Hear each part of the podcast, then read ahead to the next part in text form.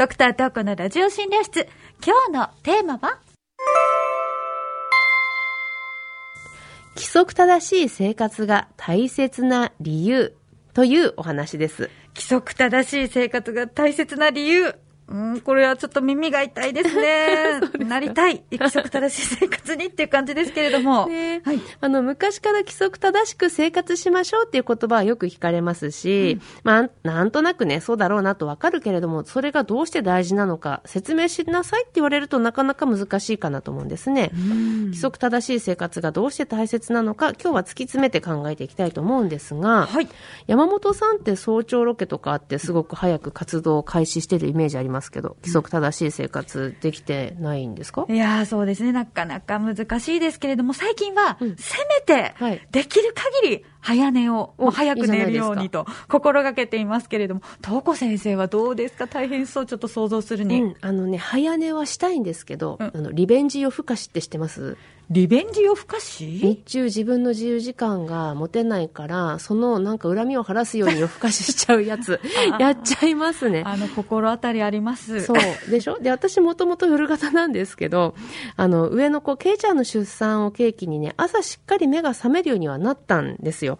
で、それでも、やっぱり根を詰めて仕事するときは夜にやってしまいがちですね。もうね、学生の頃の勉強もそうでしたし、どうしてもね、何かやることが残ってる場合には、夜にやろうっていう思考の習慣みたいのは抜けないですねう。ん、もうどうしても一日の帳尻合わせというあかそう、調整は夜になってしまいますよね。そんな感じです。うんでもね、なんとなく、夜更かしってダメなことだよとか、規則正しい生活心がけるっていう意識がね、ありません？うん、あります。まあ、なんとなく、家庭や学校でそういうふうに教えられてきましたもんね。そうです、そうですね。じゃあ、我々がね、ずっと、その家や学校で教えられてきたあの、規則正しい生活、鍵括弧みたいな。で、うんうんそもそもどういうことって、実際健康に関係するのかということを今日はお話ししていきたいと思いますよ。うん。はい、お願いします。はい。結論から言うと、規則正しい生活は健康維持に大事です。やっぱりそうですか。そうそうそうなんですよね。で、あの、我々の体の中には体内時計という体のリズムが生まれながらにして備わっていると言われているんですね。うんで、その時計なんですが、サーカディアンリズムと呼ばれています。日本語だと外日周期とか、えー外日リズムとか言いますね。外日、うんこれ外は概算の外。まあ、概要、概略の外ですね。で実は日にちの日ですね。そう。そう。サーカディアンっていうのはラテン語の起源で、サーカっていうのがね、大体。ね。うんディアンが1日っていうことなんですって。だから大体1日っていうことなんですね。で、外日って漢字的におおむね1日っていうことで。ああ、じゃあ、もう、サーカ、ディアン、外、実。もうそのままの表現ってことなんですね。ですね。で、人間の体は大体1日周期の時計が備わって、こう、黒弦を打ってるんだよと、リズムがあるんだよっていうことを示した言葉なんですね。この機能、ね、えーを打つ機能が脳みその視床下部という部分に備わっています。まあ名前はいいんですけど、脳みそにも時計があるんだよっていうイメージですね。ああ、なんかすごくわかりやすいです。脳みそに時計があるんだよ。まあ脳みそにそもそも時計があって、はいその時計は大体1日周期を基準にカチコチカチコチと動いているんですね。なのでその1日周期を乱すような生活習慣をまあ自分で続けてしまうと良くないよということですね。その通りです。良くないよっていうのがね、まあ、大味な表現なので、まずその体内時計で、こう、司っているリズムは、具体的にどんなものがあるかっていうところから説明していきますと、一番わかりやすいのは、睡眠のリズムね。寝たり起きたり。はい、我々が家庭や学校からも一番言われて育ったのは、はい。早寝早起きしなさいということですけれども、まあ、早く寝なさい。早く寝なきゃダメよというのはそういうことなんですね。そうなんです。で、まあ、なんとなくね、そういうものだからとして、こう、皆さん認識していることの裏には、うん実はちゃんと体内時計があるんだよっていうことなんですね。で、次のリズムですけど、血圧なんですね。これは一日の中で血圧を上げる下げるのリズムがあるんですよ。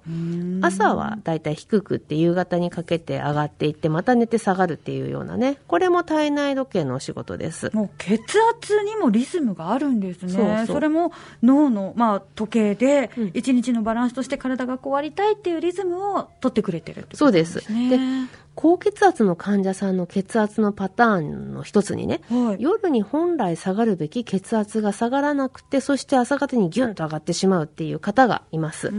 これは24時間の血圧計、ね、ずっとつけてる血圧計とかを使わないとあまりわかるものでもないんですけど、この体内時計のね、目論み、時計の側の気持ちとしては、下げていきたい血圧が下がらないっていうことで、いろいろなね、内臓が高血圧の影響を受けてしまうっていうことも言われてますね。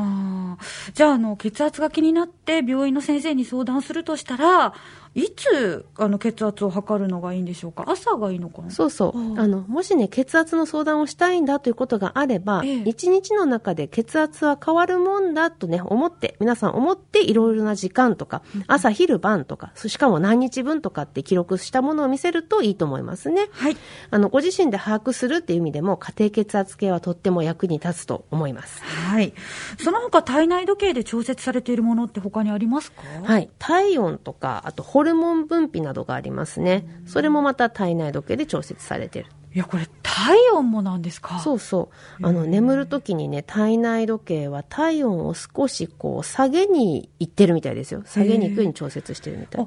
眠るときには体温を下げるんですね。そうこれはどうしてですか？あのね、一説によると、文字通りクールダウン、お疲れ様みたいなね。一日使ってポッポしてる体を少し休ませる的な意味合いがあるみたいですね。ああ、確かに体温が下がると、こう心拍数も落ち着いて、なんかリラックスできそうですね。あそうそうそう。もう休むんだぞ体制みたいなね。あーはい。で、子供はね、まあ、うちのけいちゃん、しょうちゃんもそうですけれども、あの、眠くなると手足が熱くなるんですよね。わかります。はいはい。ね、なんかそんな感じ、ね、お父さんお母さん思うかもしれないですけど、それは本当のことで、気のせいじゃないんですね。手の血管を拡張させて、手から熱をこう、解き放つと。ね。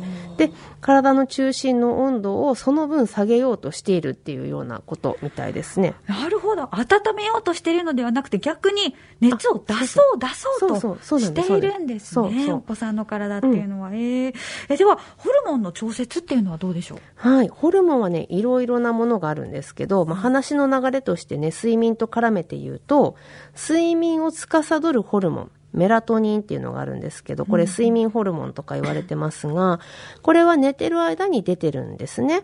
でもね、光の影響を受けやすいんですよ。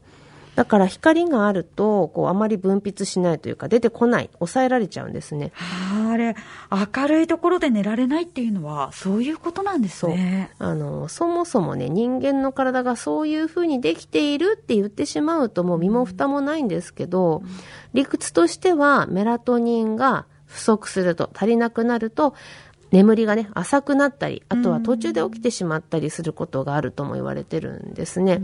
で、私ね、昔あの、本当に日当たりがすごくいい部屋に住んでいたことがあって、はい。朝がもう本当夏だと3時とか4時ぐらいからこううん明るくなってくる部屋だったんですけど、はいはいそうするともうすごく早く目が覚めてしまって困っちゃうので、アイマスクして寝てましたね。いやー不思議と外が明るくなると目が開くものなんですよね、よ人間っていうのは。でも逆に、こう冬の時期、日の出が遅い季節には、朝になってもなかなか自然に目が覚めないんですよね。はい今もね、寝てたいみたいなね。そうそう暗いからね、そのホルモンもね、出続けて、寝ていいよ、モードになっちゃうのかもしれないですけどそうね。ねそう。だからそういう風な感じで、まあ、サーカディアンリズムね、先ほど言った外日周期というものが、規則正しい生活を良しとする。これがいいんだよっていう習慣。ね。これが教育の根っこにあるものなのかなっていうふうに思ったりしますよ。はい。実際今日のお話の中で、日の光とか寝起きっていう言葉たくさん登場しましたもんはね。い。そうなんですよね。まあ人間もやっぱり動物だと、動物だということを忘れてはならないわけですね。はい。例えば薬飲んでても血圧が乱れるんだとか、ストレス多くてとかっていう方はもしかしてこの外日周期が乱れてる可能性もあるかと思うんですね。明るいとこで寝ちゃったり、夜更かししたり、そういうことで血圧ポーンと上がることもありますから、昔から言われていることではありますけれども、やっぱりリズムが乱れると良くないわけですね。はい。外日周期という言葉の通り、お日様を意識するといいと思います。うん。しっかり暗いところで体を休めて、朝起きる。これ大切にしていきましょう。今日は規則正しい生活が大切な理由というお話でした。